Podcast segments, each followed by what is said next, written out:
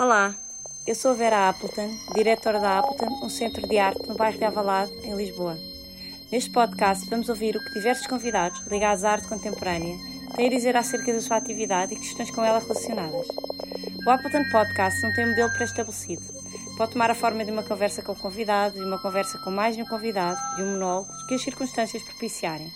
Também não há assuntos pré-definidos, eles irão variar em função do convidado e do contexto. As above, so below. As within, so without. I am a dreamer, a seeker, a mystical mother, weaving together personal stories with collective meaning. As an artist, I walk into the underworld, the shadow side of our collective psyche, to bring back the fire of transformation. I mine our stigma, our loneliness, our sadness, and our fear, and compassionately illuminate these parts. I bring to this a mother's love and say, This too is allowed, this too is beautiful, this too is human. Hi Sara, olá Sara, temos Vera. connosco a Sara Baixa. Eh, esta é uma breve introdução que encontrei no teu site acerca do que és como artista, porque todos os teus outros projetos estão ligados a questões como a casa, a identidade, o espaço, o lugar. Mesmo em Unstuck, resultado de uma residência artística à volta da maternidade, trabalhas com o teu filho à volta da questão do lugar para onde nunca foste onde, ou onde ficaste presa. Falas-nos um pouco deste teu mote enquanto artista? Obrigada, Vera. Desculpa porque não falo muito bom português, so eu te respondo em inglês. It's no problem. People understand English in Portugal. you. Thank you so much. So, um, indeed, I explore in my art the spaces, both imaginary and real, um, and both individual and collective. I go through the process of exploring these through my own experience, and in so doing, trying to find the patterns uh, and the meaning that is collective. Sobre Touch, em que trabalhaste com crianças com necessidades especiais, o que podes dizer que concluíste acerca da arte enquanto estímulo? Conhecendo-te, imagino que tenha sido extremamente gratificante, confirmas? Ah, yeah. So, um, Speak a little bit about Touch. Yeah.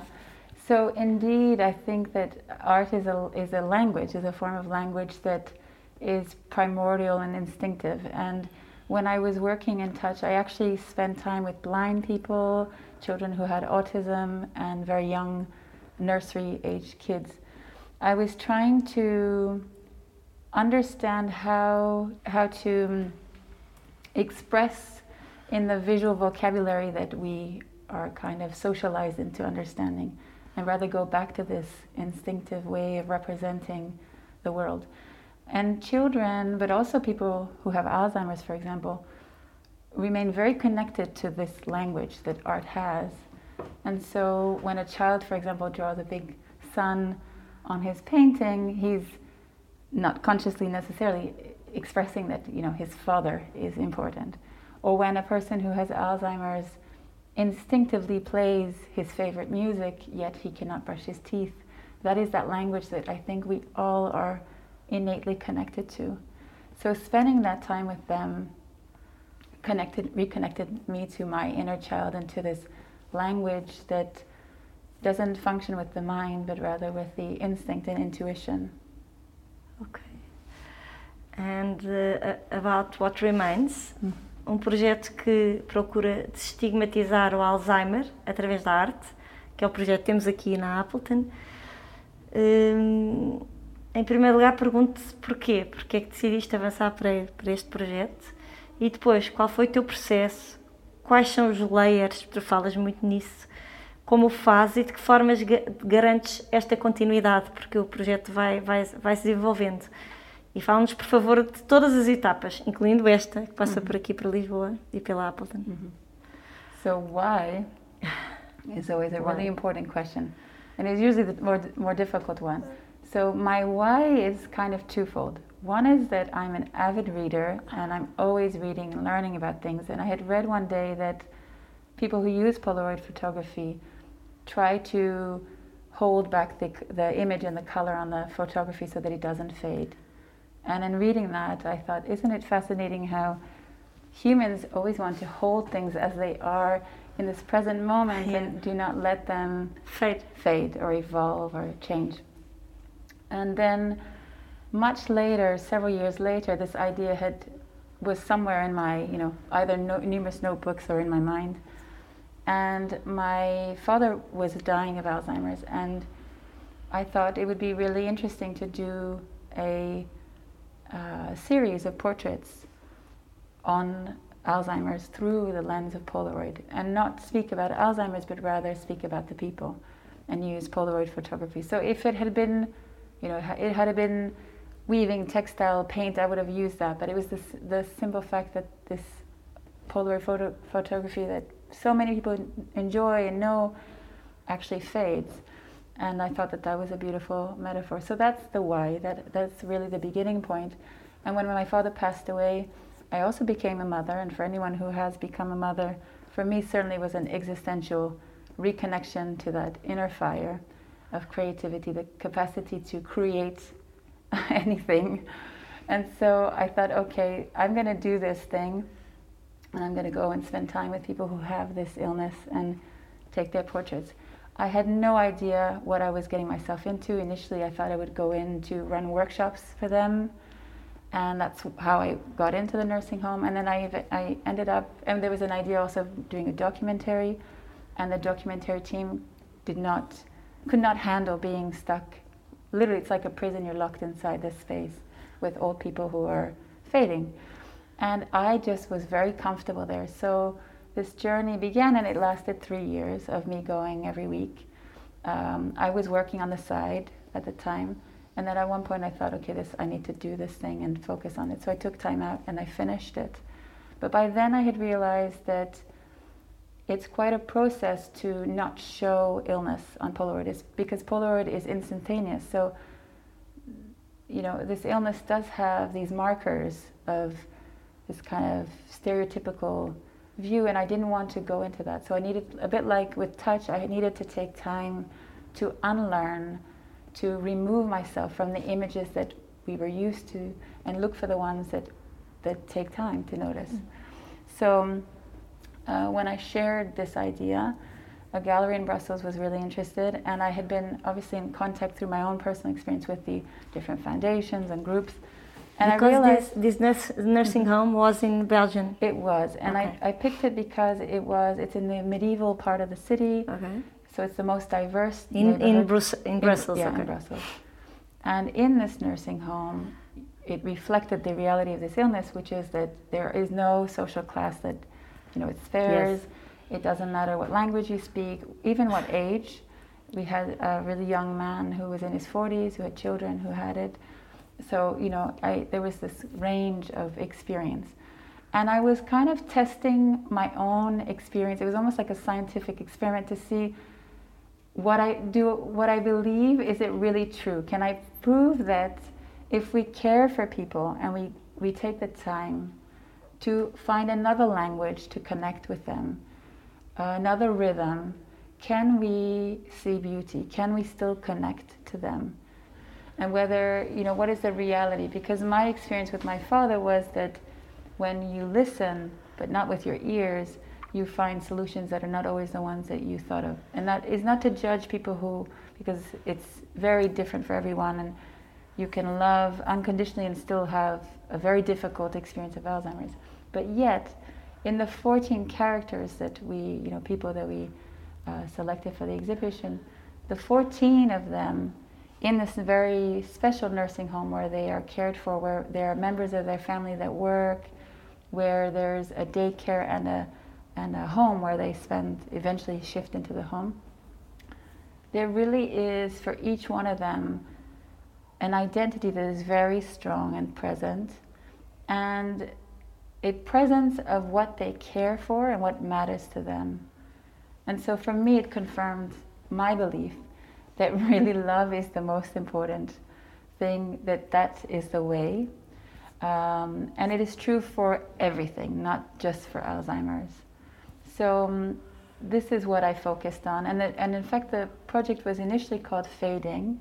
And I decided when I realized this that it was rather better to call it What Remains For it is not, even in the photos when they fade, what remains is a lighter color yes. rather than a darker one.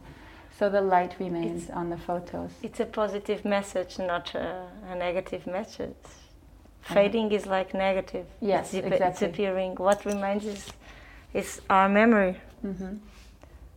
But when it fades, when memory fades, yeah, it's kind of you know it's people. But maybe our memory of that person. Exactly. Not yes. not a memory yeah. of the person. Yes.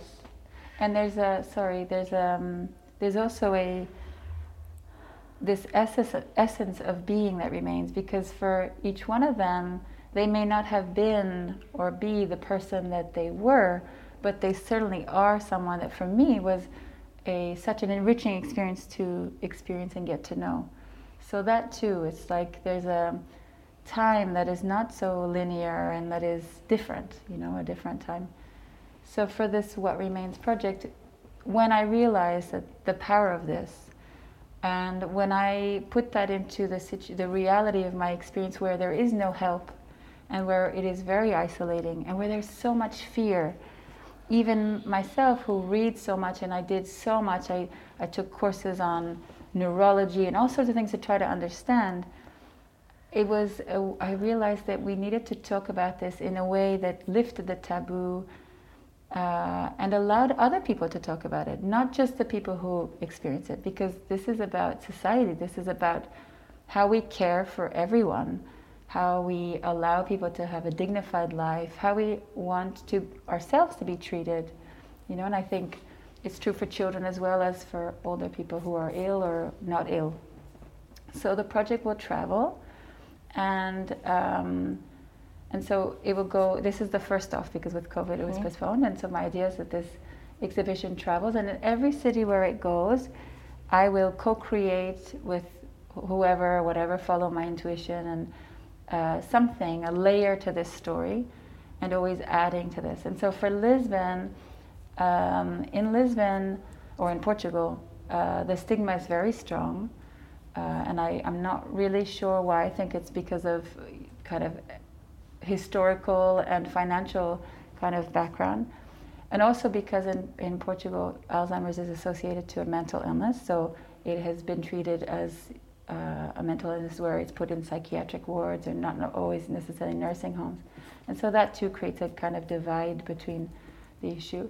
But also there's a culture of being outside. So I thought, let's bring this out of the gallery space and into the public space and move from the black and white color, very small, into this colorful, larger format. So the first layer is to bring people into the space here at Appleton uh, and then at, at uh, end of July, in a different neighborhood to get as much diversity of audience and public, and then create in that time new series of portraits that will not be about dementia, but about all the people who come into these art spaces who are interested, curious, and then create a parallel between these photos and these new portraits in September, which is the uh, International Global Alzheimer's Awareness Month. Ok, great. Uh, Sara, no outro dia ouvi uma citação de um psiquiatra muito conhecido que dizia: Não há doenças mentais, há doenças. Distinção que me parece fundamental para deixar cair estigmas, que tu agora ainda agora falaste nisso, que inibem tanta gente de se tratar, uh, tanto obviamente a nível psicológico como mesmo social. Para mim, o teu projeto parte de uma palavra preciosa: desestigmatizar numa opinião agora mais abrangente, não te parece urgente que se defenda acirradamente a questão da saúde mental num mundo cada vez mais instável e estressante? Em Portugal, o Estado não investe o suficiente neste campo, os seguros não cobrem consultas de psicologia ou psiquiatria e é cada vez mais cedo que muitos sintomas se manifestam. Por onde vamos se não começarmos a cuidar desta área de saúde como deve ser? It's such an important question. I think yes. it's even more important now because of this COVID. Yeah. Because everyone has experienced what isolation is, and um, so everyone can empathize with what that means.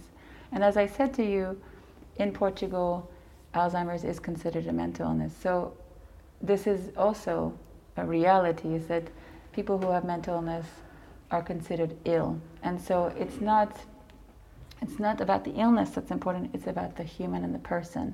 And each one of us, in fact, my father used to say, my father was a psychoanalyst by profession, that everyone is you know, capable, prone to find themselves in a situation of mental illness, circumstance, age, whatever. So, um, in a way, what we've experienced collectively has made us, I hope, rethink and understand the importance of addressing these issues, regardless of what we're talking about, whether it is an illness, a condition, a disability, an age group, you know, a refugee, not refugee. Like everyone needs to be included. And so we have to ask ourselves as a society and as a community what matters to us? How do we want to build this community? And how do we how do we do that? And I think it's about empathizing and understanding that time and situations change, but that we cannot do any of this alone. That healing is a collective journey. So it goes back a little bit to the, the first question that you asked, where I explore through art. I think that in doing my own work of the series, I subconsciously was healing my own loss. But what I realized in the process of doing was I was healing others. Not only the 14 families, but anyone that came in and anyone who's ever loved someone. This is not about, uh, in fact, this is not, it is not, what remains is not a campaign. This is an art piece that serves, I hope, discussions around, like what you're saying, uh, you know, a urgency to acknowledge um, all people and, and their health, and that they and that this fluctuates. As I said, it's it changes with time, but we need to help each other. You are saying this, and I remember two things. One is that uh, with COVID, we realize that we are not alone. We need each other a lot and we didn't realize that. Many people doesn't realize that even now. But if you think when you don't have the food because the supermarkets are closed or because the guy that is driving the, the car cannot pass the border and everything you notice that we are not alone and we need each other. And the other one is that um, when somebody is with a problem uh, a mental problem uh, if he doesn't recognize that is the mental problem, mm-hmm. there is nothing to do with that. There is impossible to treat him. So I think there are two problems that with COVID are coming out. There is that they stigmatize it mm-hmm. for mm-hmm. themselves. It's impossible to treat them, and then after, people doesn't realize also that they need others. What do you think about this? So, those are you're raising two different things that I think are really important. One is the interconnectedness, what I call interconnectedness. Yes, for example, to take the example of COVID, in certain countries things are opening up. I have friends and work with people who are all over the world. There are places in the world that are not opening up at all. So our reality is, you know, very contextual. Um, and again, it, as I said, it changes. So we cannot, you know, what's the saying? We cannot until everyone is free, no one is free. Yeah. This is it is a global problem. Yeah, if everyone until everyone is well, no one is well. A society too that doesn't include those who go through depression or those who are old or those who are young is not a healthy society. I come I moved to Portugal because I find that the values of family are much stronger here and I wanted a place where my children were acknowledged and I was telling you the story earlier of how I went to a pediatrician, and this is the first time in my life that the pediatrician spoke to my children and not to myself. And a million times before, I wanted that to happen because it's not because they're small that they don't know how to express themselves or, speak about their own bodies and their own, you know, experience. Same goes for people with Alzheimer's. So that was the first point about really being interconnected and needing to acknowledge and understand that. The other part that you were talking about was about awareness of our own condition. Yes. Now, in the case of Alzheimer's, because it's one that I know better, indeed, if you don't know that you have a condition, how can you be helped? Well, I think that, uh, and this is why I think I did this, was to share this work, was that I think it goes through talking. Because, and yes, I love to talk, and the Portuguese love to talk, but when we when we speak and render visible the invisible, we allow for conversations to happen. So, say, for example, I have an anxiety, I'm hypochondriac, right? Mm-hmm. And I'm not allowed to express that, right? Because it's seen as irrational or hysterical or, you know, then I'm not going to talk about it. But if I say it and I'm allowed to discuss it, I'm going to start having conversations will, which will make me understand where this comes from, what it means, and actually, in, in so doing, feel probably much lighter about it, not so guilty and not so much shame, and therefore the fear has less power over myself, and so the relationship to the hypochondria becomes less important.